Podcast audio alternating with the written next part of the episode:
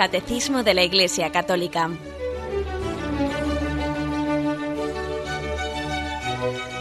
Un programa dirigido por Monseñor José Ignacio Munilla, Obispo de San Sebastián.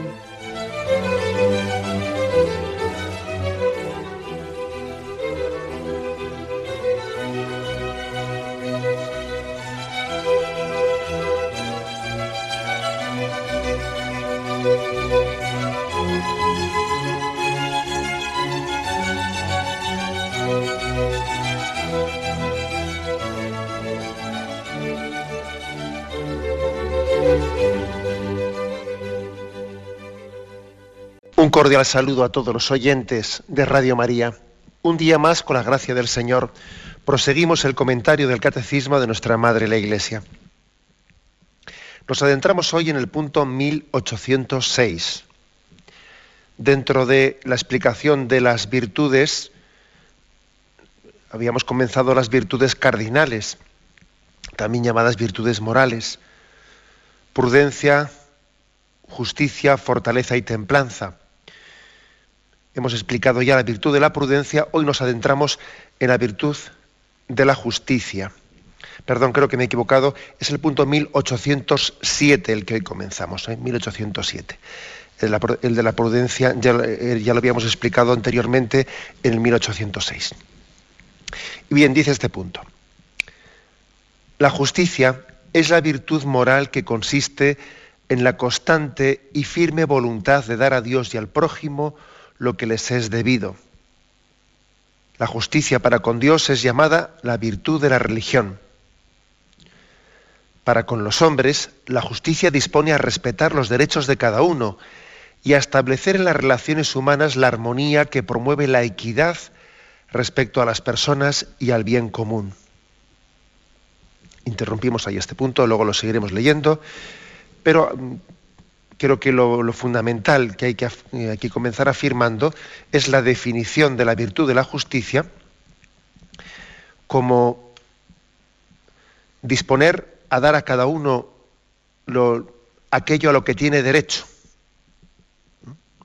Dispone a respetar los derechos de cada uno y a establecer en las relaciones humanas la armonía.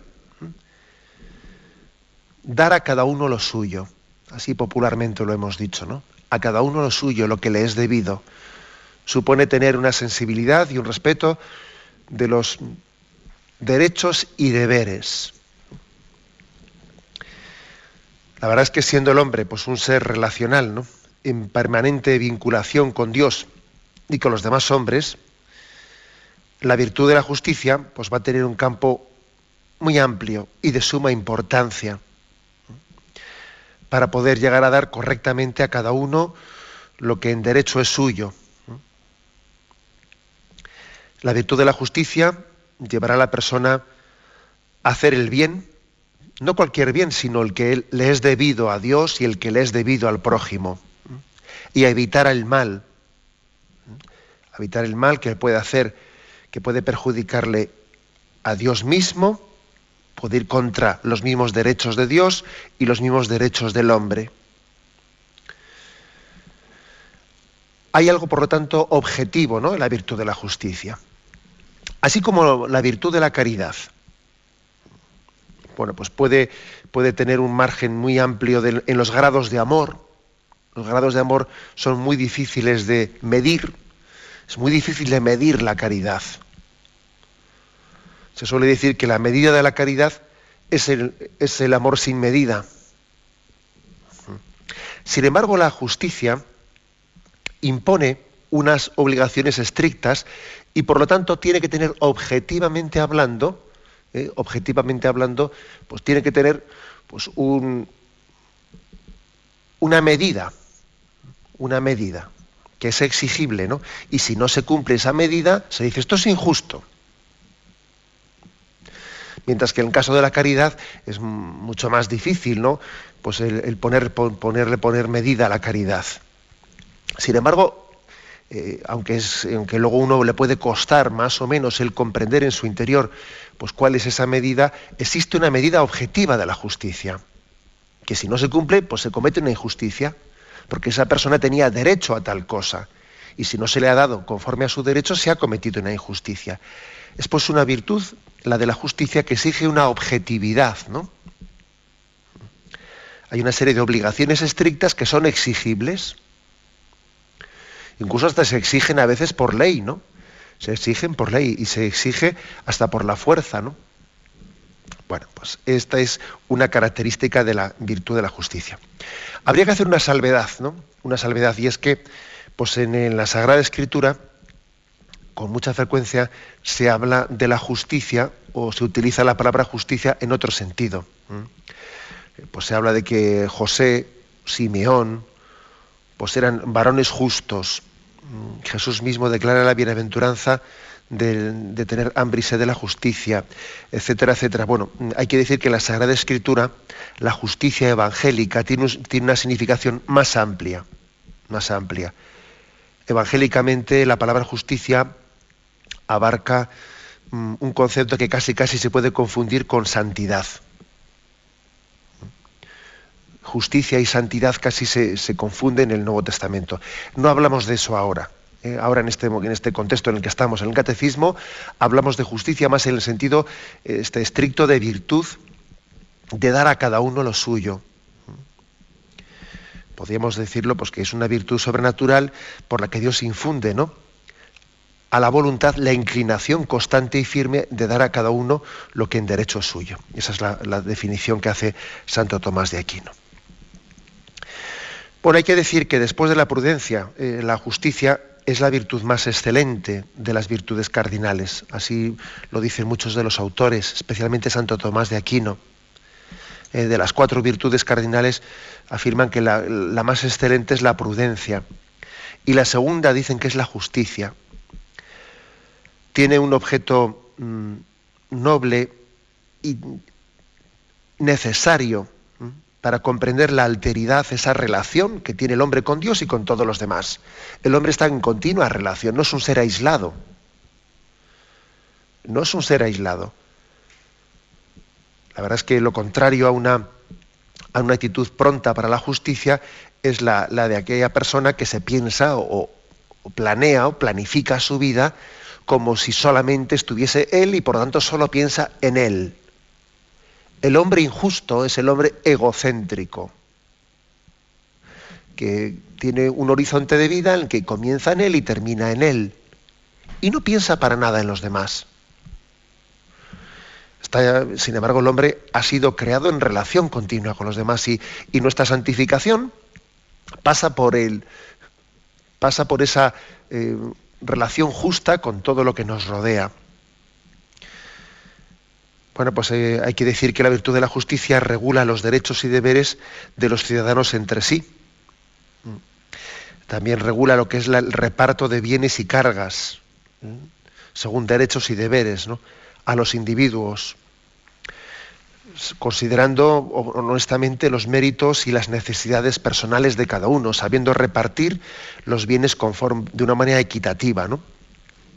También la virtud de la justicia hay que entenderla eh, también como la justicia legal, fundada en la observación de las leyes, que inclinan al, individuo, en principio las leyes, si no son injustas, pues lógicamente le, inclinan al, individuo a contribuir al bien común. Bueno, pues una primera afirmación que es importante que tenemos que hacer es que la virtud de la religión, de ella, se derivan se derivan o están conexas con ellas otras muchas virtudes, muchísimas virtudes. Acordaros que definíamos las virtudes cardinales como, como si fuesen los puntos cardinales, como unos ejes, unos ejes en torno a los cuales se ordenan el resto de las virtudes. ¿no? Bueno, también ocurre esto con la virtud de la justicia. La virtud de la justicia tiene, conexa con ella otras muchas virtudes humanas. Por ejemplo, vamos a hablar de algunas, ¿no? Por ejemplo, la veracidad. Ser veraz, ser sincero hablando, pues es mm, discreto, sincero, es absolutamente, está en, plena, en perfecta conexión con la virtud de la justicia. Eh, la exageración, los juicios temerarios, la difamación, todo ese tipo de pecados en contra de la veracidad, pues conllevan eh, la injusticia. Cuando alguien falta a la verdad, es injusto. Es injusto contra alguien. Porque faltar a la verdad siempre es hacer daño a alguien, a alguna otra persona. O a Dios, o a uno mismo. O a uno mismo. La falta, eh, la falta de verdad conlleva una injusticia. Pues el hecho de que uno haya exagerado las cosas en la manera de contarlas, ¿no? O haya hecho un juicio temerario, haya difamado, etcétera, haya murmurado, haya hablado sin discreción, haya hablado más de lo debido, haya revelado secretos, haya dicho, haya sido indiscreto, ¿no? Eh, esa falta de, veracidad y de discreción en la forma de hablar, pues implica la injusticia. Por ejemplo, otra virtud también, la virtud de la gratitud, de ser agradecido, pues también está íntimamente ligada a la justicia. Cuando somos desagradecidos, cuando nos falta sensibilidad para reconocer tantos dones recibidos, al final somos injustos. Somos injustos. Bueno, pues más casos, más, casos concretos. Por ejemplo, perdón, más virtudes concretas que están ligadas a la justicia. La obediencia. La obediencia es una, una virtud que en el fondo permite, permite alcanzar la justicia. Decía Santa Teresa si entendiésemos cuán gran, daño se hace en que se comience una mala costumbre, más querríamos morir que ser causa de ella. Decía, decía, esto Santa Teresa en relación a la desobediencia, ¿no? a la falta de obediencia.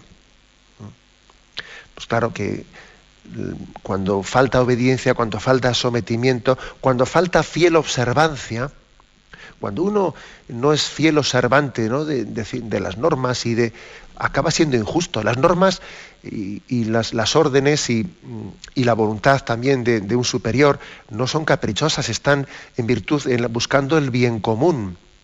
Luego, quien no observa, no tiene una fiel observancia, quien no es obediente, acaba siendo injusto.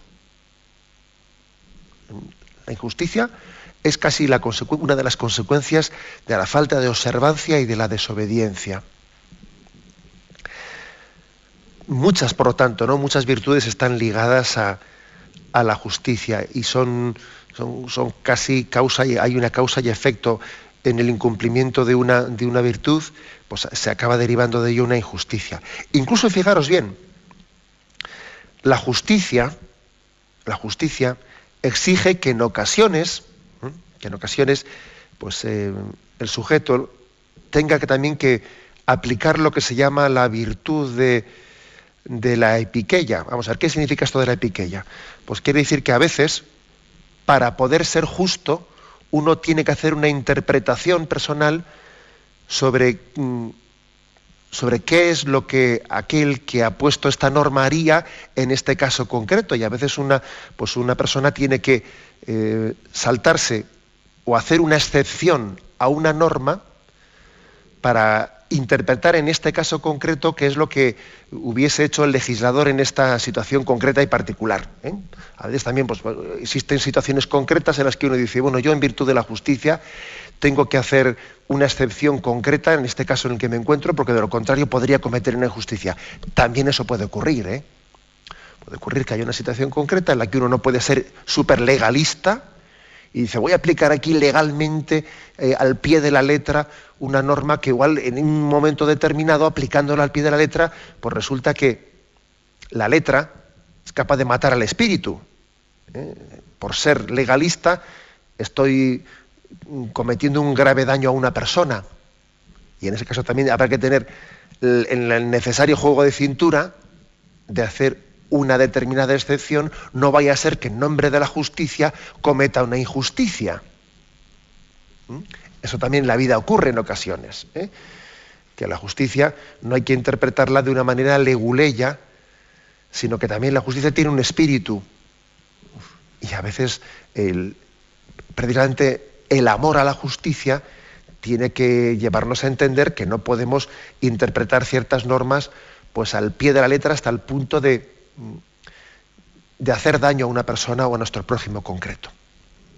Bien, todo esto quizás puede ser una manera de, em, encuadrar pues esta, esta enseñanza básica que es la de que la virtud de la justicia nos habla de una alteridad de nuestro deber para con el prójimo. Y ojo, y nuestro deber para con Dios, que también lo dice aquí el catecismo. ¿eh? Firme voluntad de dar a Dios y al prójimo lo que es debido, también a Dios. La virtud de la justicia para con Dios nos habla de la virtud de la religión. La virtud de la religión es aquella que regula de cuáles son los deberes del hombre para con Dios. De esto hablamos poco. Eh, la verdad es que el catecismo lo va a reservar para, para, puntos posteriores, con lo cual aquí no vamos a adentrarnos en esto ahora. Pero es que uno dice, deberes para con Dios, claro, es que Dios también tiene derechos. ¿eh? Aquí se habla de derechos de todo el mundo y parece que Dios, Dios no tendría ningún derecho, ¿no? Claro que también existen deberes para con Dios. Y lo que no puede ser es pues, el hecho de que, de que pensemos que como si Dios no fuese nadie, ¿no? Dios es un ser personal. Y como ser personal también es sujeto de derechos. Y el hombre tiene un derecho, perdón, tiene un deber, un deber de, adoración, de reconocimiento, de obediencia, de sometimiento, porque es la criatura. Y la criatura ante el creador tiene unos deberes, ¿no?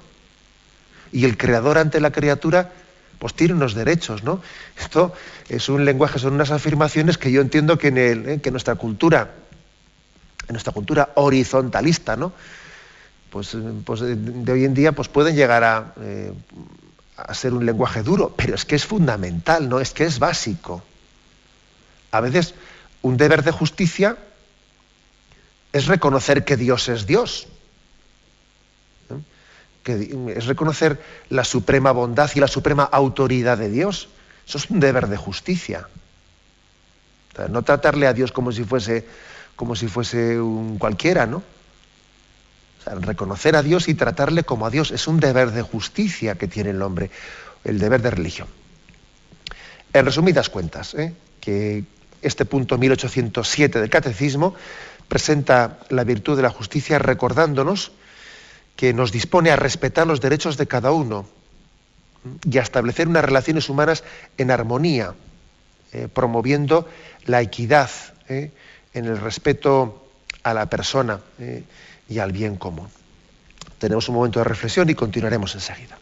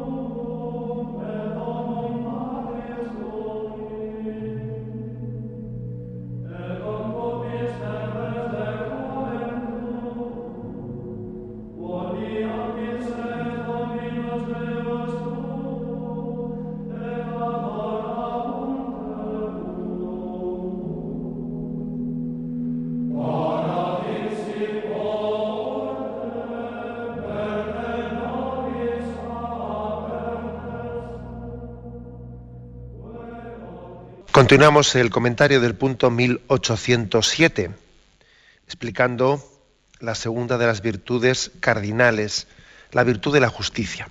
Y terminamos de leer este punto que habíamos dejado a medias. El hombre justo, evocado con frecuencia en las Sagradas Escrituras, se distingue por la rectitud habitual de sus pensamientos y de su conducta con el prójimo.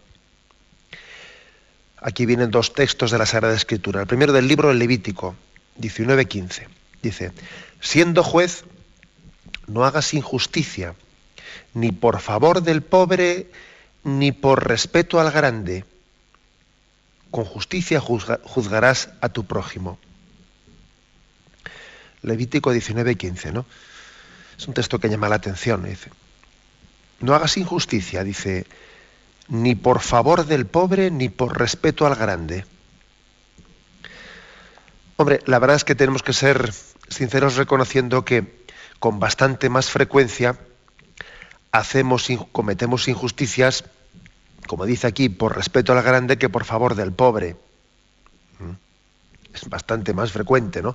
Que las injusticias sean por eso que por lo primero, por respeto al grande que por favor del pobre. Pero eh, esta afirmación de la Sagrada Escritura es, muy interesante porque diciéndolo, o sea, esta afirmación subraya que la justicia es una virtud objetiva y que por lo tanto no cabe justificar ciertas cosas subjetivamente hablando por la buena intención que me ha movido. ¿Mm? Aquello de, aquello de Robin Hood, ¿no? Bueno, pero roba para dárselo a los pobres, no, mire usted, pero roba. ¿eh? Entonces no me justifique lo que después se lo reparte a los pobres. Primero que además será mentira porque todo no se lo repartirá a los pobres. De eso que he robado, bien que se lo quedará a él, ¿no? Entonces a veces se han creado ciertos mitos, ¿no? Como este que digo de Robin Hood, ¿no? Ah, roba pero se lo da a los pobres. Entonces es un ladrón simpático, ¿no? Es un ladrón simpático porque luego parece como que mm, está adornando esa injusticia con una buena causa. No, es que eso es engañarnos. Si roba, roba. Luego Robin Hood es un ladrón. Luego, luego dejémonos de historietas bonitas. No se puede adornar una injusticia. ¿Mm? Bueno, pues por eso digo que, esta afirmación del Levítico es importante. ¿eh? No hagas injusticia ni por favor del pobre ni por respeto al grande. Aunque, como he dicho al principio, pues eh, bueno es recordar que es mucho más fácil cometer injusticias por respeto al grande, porque las injusticias muchas veces, casi siempre, ¿no? conllevan una especie de interés egoísta, un interés egoísta, ¿eh? Eh, aunque, no, aunque no es el interés ¿no? el que califica la, injusticia, sino que la injusticia está calificada por el hecho objetivo, que no, pues, que no he tenido que no he dado a una persona lo que en justicia se merece, lo que es suyo, o sea, no darle a cada uno lo suyo. Eso es lo que hace injusto un acto. Ahora, luego, la intención con, la que lo he hecho, pues de alguna manera agravará, agravará la injusticia. Pero lo que hace injusto un acto eh, no es mi intención, ¿eh? no es mi subjetividad.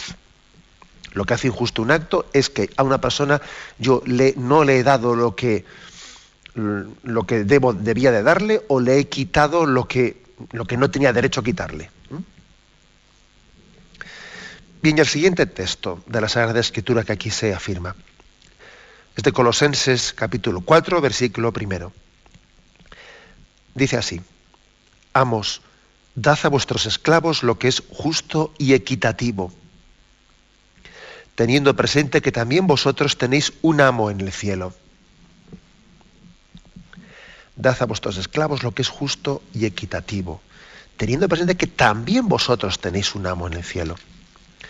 A uno le viene inmediatamente, no después de leer este texto que aquí traía a colación el, catecismo, le viene inmediatamente pues a su, a su memoria eh, otros textos evangélicos. Como juzguéis, seréis juzgados. La medida que uséis, la usaréis con vosotros. ¿Mm? Es importante saber es importante tener, tener la, perspectiva de que nosotros, al mismo tiempo que tenemos que cumplir un deber para con el otro, el otro tiene que cumplir para con nosotros. Justos y equitativos supone también el ponerse en el pellejo del otro.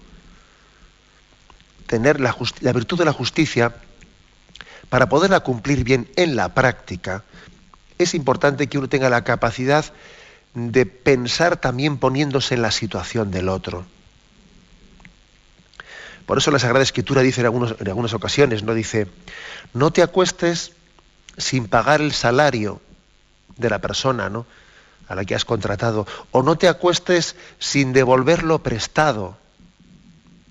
¿Qué quiere decir eso? Pues quiere decir que uno eh, puede ocurrir que no sé, o sea, que es una injusticia en no pensar en el que el otro tiene una necesidad. Que somos muy sensibles hacia mi situación y poco sensibles hacia la del prójimo. Cuando dice la Sagrada Escritura de que no te acuestes sin pagar el salario o no te acuestes sin devolver eso que te han prestado, quiere decir, tú ponte la situación del otro.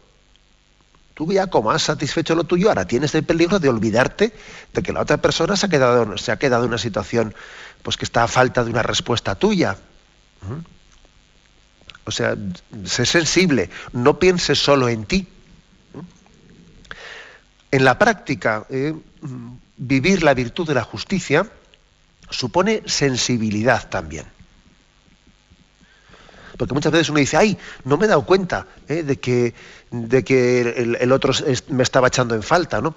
No me he dado cuenta de que el otro esperaba una visita mía y yo no la he hecho. No me he dado cuenta de que yo, pues el otro, como me prestó un dinero, bueno, pues yo tenía olvidado devolvérselo. No me he dado cuenta, o sea, la virtud de la, o sea, la injusticia muchas veces conlleva una insensibilidad, pero ojo, es una insensibilidad que a veces la arguimos para justificarnos, ¿no? Para decir es que no, he sido consciente ya, pero es que esa, es que también somos culpables de, la insensibilidad, ¿no?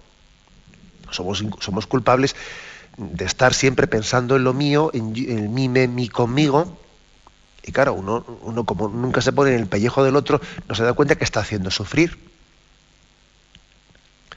pues eso, ¿no? Que el que un hijo dice, ah, pues yo no me he dado cuenta, yo no, no pensaba yo que mis padres estuviesen sufriendo porque llevase un montón de tiempo sin, sin visitarles o pasando de ellos. Hombre, tendrías que haberte, tendrías que haberlo pensado, ¿no? Vas a ver tú cuando, cuando tú tengas unos hijos a, los cuales tú les has dedicado alma, corazón y vida, vas a ver tú como el día de mañana te dolerá que esos hijos pues no tengan contigo pues ni la delicadeza ni el detalle de llamarte, de visitarte, vas a verlo, ¿no?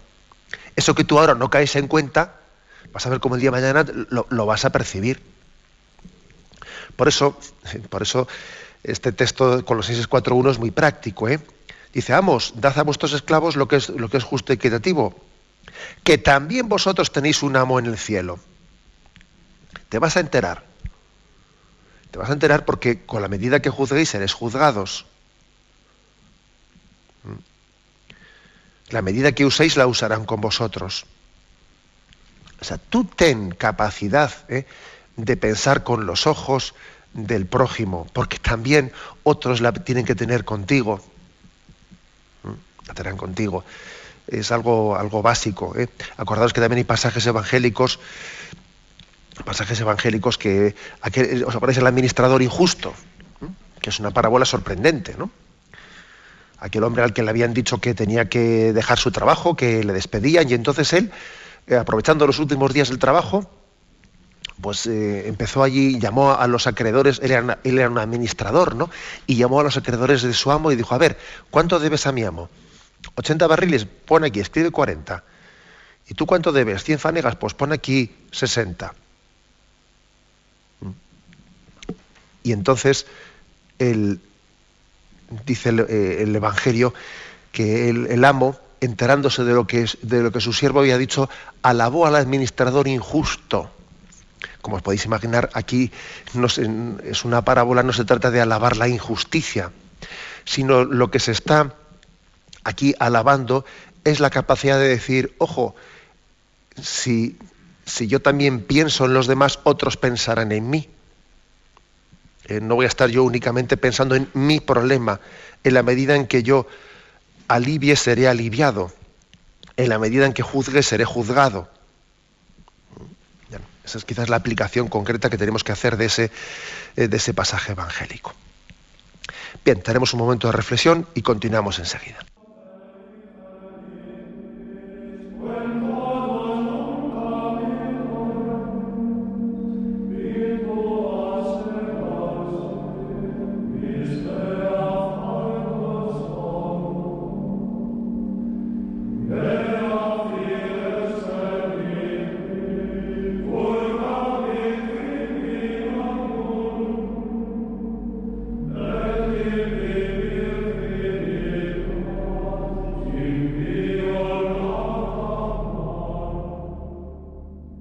Proseguimos en este programa del Catecismo de la Iglesia Católica eh, comentando el punto 1807, el de la virtud de la justicia.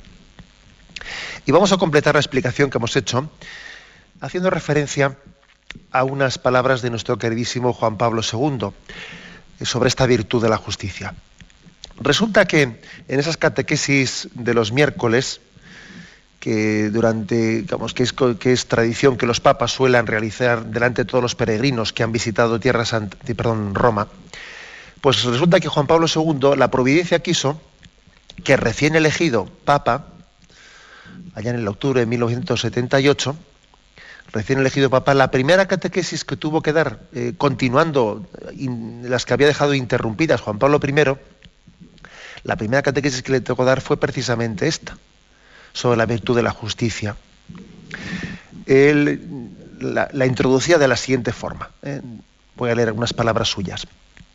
Hoy me toca hablar de la justicia y quizá va bien que sea este el, tema de la primera catequesis en este mes eh, de noviembre, después de haber ya terminado las celebraciones del comienzo del pontificado. Y fijaros lo que dice, pues en efecto, este mes, el mes de noviembre, nos lleva a fijar la mirada en la vida de cada hombre y a la vez en la vida de toda la humanidad con perspectiva de justicia final. O sea, él se refiere a que en el mes de noviembre pues hablamos de, las almas de purgatorio y es un mes en el que fijamos nuestra mirada especialmente al más allá, por el Día de Todos los Santos, el Día de Todos los Difuntos, y recordamos que Dios vendrá como juez y hará justicia al final de los tiempos. Y por eso eh, Juan Pablo II liga la explicación de la virtud de la justicia a esa justicia definitiva de Dios. Todos somos conscientes en cierta medida de que no es posible llenar la medida total de la justicia en este mundo. Las palabras que hemos oído tantas veces, no hay justicia en este mundo, quizás sea fruto de un simplicismo demasiado fácil también hay que luchar por la justicia en este mundo. Pero, sin embargo, esas palabras, no hay justicia en este mundo, pues también encierran una verdad profunda. En cierto modo, la justicia es más grande que el hombre, más grande que las dimensiones de su vida terrena, más grandes que las posibilidades de establecer en esta vida pues unas relaciones plenamente justas. Todo hombre vive y muere con cierta sensación de insatisfacción, de no haberse saciado de justicia. Porque el mundo no es capaz de satisfacer ese deseo que tiene el ser creado ¿no? a imagen y semejanza de Dios, ese deseo que tiene de plenitud, de justicia. Y así, a través de esta hambre de justicia, el hombre se abre a Dios, que es la justicia misma. Eh, Jesús en el Sermón de la Montaña lo ha dicho de modo claro y conciso. Bienaventurados los que tienen hambre y sed de justicia, porque ellos serán saciados. Es muy hermosa, ¿no? Esta consideración de Juan Pablo II. Porque es como diciendo, mira, tenemos que luchar por la justicia en esta vida. Es la manera de realizar el reino de Dios, ¿no? de contribuir a la realización del reino de Dios en esta vida. Ahora bien, siempre nos vamos a quedar insatisfechos la realización de, esa justicia en esta vida siempre va a ser parcial, siempre incompleta. Y Dios también se servirá de esa incapacidad de establecer la justicia plena en esta vida. Dios se sirve de eso para que tengamos más hambre y sed de Dios. Para que no pongamos nuestro corazón en esta vida, sabiendo que aquí siempre nos va a fallar. O sea, que nos vamos a quedar insatisfechos. Que Jesucristo es el amigo que nunca falla que en, este, que en este mundo las personas nos fallan, es más, acostumbran a fallar. Es una, una reflexión del Papa importante, ¿no? Hablando de la virtud de la justicia, al, fin, al final hay que terminar diciendo, sí, sí, dar a cada uno lo suyo, una virtud objetiva, hay que luchar por ello, sí, sí, de acuerdo, a tope, ¿no? Con ello, pero al final hay que decir, solamente Dios será plenamente justo, solamente Dios establecerá justicia. No tenemos que tener miedo a ese Dios autor de justicia. A veces hemos tenido mucho miedo, ¿no? A esa imagen del Dios que viene a establecer justicia. Qué miedo, ¿no? No, qué miedo no. La justicia de Dios es nuestra liberación. Dios establecerá justicia. Este mundo es el que nos deja plenamente insatisfechos, ¿no? La justicia de Dios no será para nadie. ¿eh? O sea, nadie podrá percibirla como injusta. Eso yo creo que, que incluso en la actitud esa, esa, del buen ladrón, ¿no? tan humilde y tan impresionante, que dice, al fin y al cabo yo tengo lo que me he merecido. ¿no? O sea, él entiende que, que, que al final, aunque este mundo sea injusto, Dios es justo con él y pide misericordia. Por eso también esta catequesis del Papa, esta catequesis histórica con la que comenzaba su pontificado, después de haber hablado de esto, termina hablando del amor. ¿eh? Y dice, que también lo voy a leer. Dice, por lo tanto, es necesario que cada uno de nosotros pueda vivir en este contexto de justicia, pero sabiendo que el amor rebasa la justicia. Cristo nos ha dado el mandamiento del amor al prójimo. En este mandamiento está comprendido todo cuanto se refiere a la justicia. No existe amor sin justicia, pero el amor rebasa la justicia. Al mismo tiempo encuentra su verificación en la justicia. Hasta el padre y la madre al amar a su hijo deben de ser justos con él. Si se tambalea la justicia, también el amor corre peligro. Ser justo significa dar a cada uno cuanto le es debido. Esto se refiere, dice el Papa, a los bienes temporales de naturaleza material y el ejemplo más claro está en la retribución del trabajo o el llamado derecho al fruto del propio trabajo. Pero al hombre se le debe también otros tipos de justicia, por ejemplo la consideración, la fama que, se le es merecida. Cuanto más conocemos al hombre, tanto más se nos revela su personalidad, su carácter. Por todo ello, es necesario profundizar en este conocimiento de la justicia ligado al amor. Ligado al amor.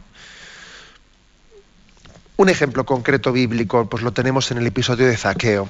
¿eh? Me lo habéis oído más de una ocasión, pero es que es hermosísimo ver cómo Zaqueo, cuando tuvo ese encuentro con el Señor, cuando el Señor le dijo, Zaqueo, baja de ahí, que tengo que ir a, a hospedarme en tu casa.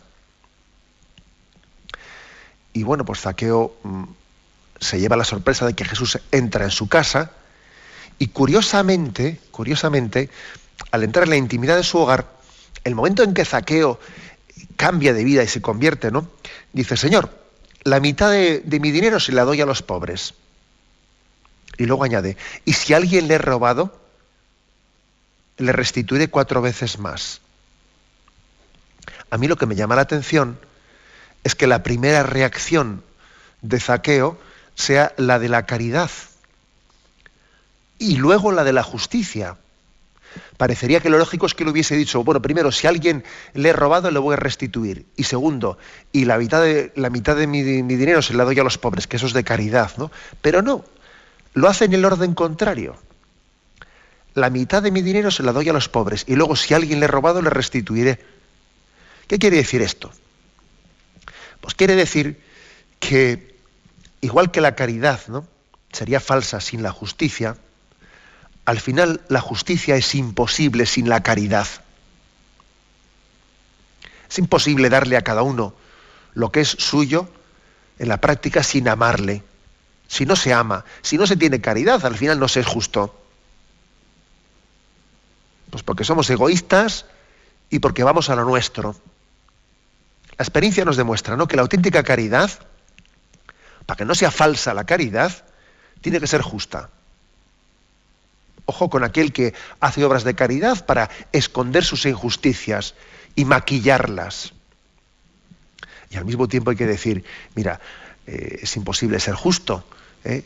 yendo siempre al mínimo, yendo al mínimo. No, no, es que tienes que ir al máximo, tienes que ir a la caridad, tienes que ir a amar sin medida. Solamente así podrás cumplir con la justicia. Buscando el cinquillo, nunca vas a ser justo. Eh, esta es, todo, es, toda una lección, ¿no? Una lección eh, práctica, bíblica, evangélica, de cómo la justicia y la caridad son dos virtudes que en la práctica, bien, está bien que las distingamos, ¿eh? está bien que, aquí hagamos pues estas explicaciones que hace el catecismo de en qué consiste una virtud y la otra, pero luego en la vida práctica estas virtudes pues, se dan conjuntamente, como os podéis imaginar. Y no sería correcto decir, no, primero hay que, primero hay que ser un hombre justo y luego más tarde, superado ese estadio, ya llegaremos al estadio de la caridad. No, eso no es verdad en nuestra vida, en el día a día, justicia y caridad, pues van, van de la mano. Y la experiencia nos dice que el que es justo también suele ser caritativo, el que es caritativo es justo, y, al revés, el que no es justo no es caritativo y el que no es caritativo no es justo. Por eso no, pues que Juan Pablo II en esa primera catequesis hablaba ¿no? de cómo estas dos virtudes están mutuamente implicadas. Dice, el amor rebasa la justicia, pero al mismo tiempo encuentra en ella una verificación. Ojo, a mí no me hables de que te quiero mucho, te quiero mucho, si luego al final eso no se verifica eh, en justicias, o sea, en, actitudes justas para con esa persona. Y al revés, lo que he dicho antes, ¿no? No pretendas eh, pues, restablecer unas relaciones de justicia frías y al mismo tiempo no amas y no quieres a las personas y no estás dispuesto no solo a la caridad, sino al amor con esa persona. ¿Mm? Bueno, pues eso, eso creo que mm, es una gran enseñanza y una forma de concluir este punto 1807 que hoy hemos querido explicar en este programa del Catecismo. La bendición de Dios Todopoderoso, Padre, Hijo y Espíritu Santo, descienda y permanezca sobre vosotros. Alabado sea Jesucristo.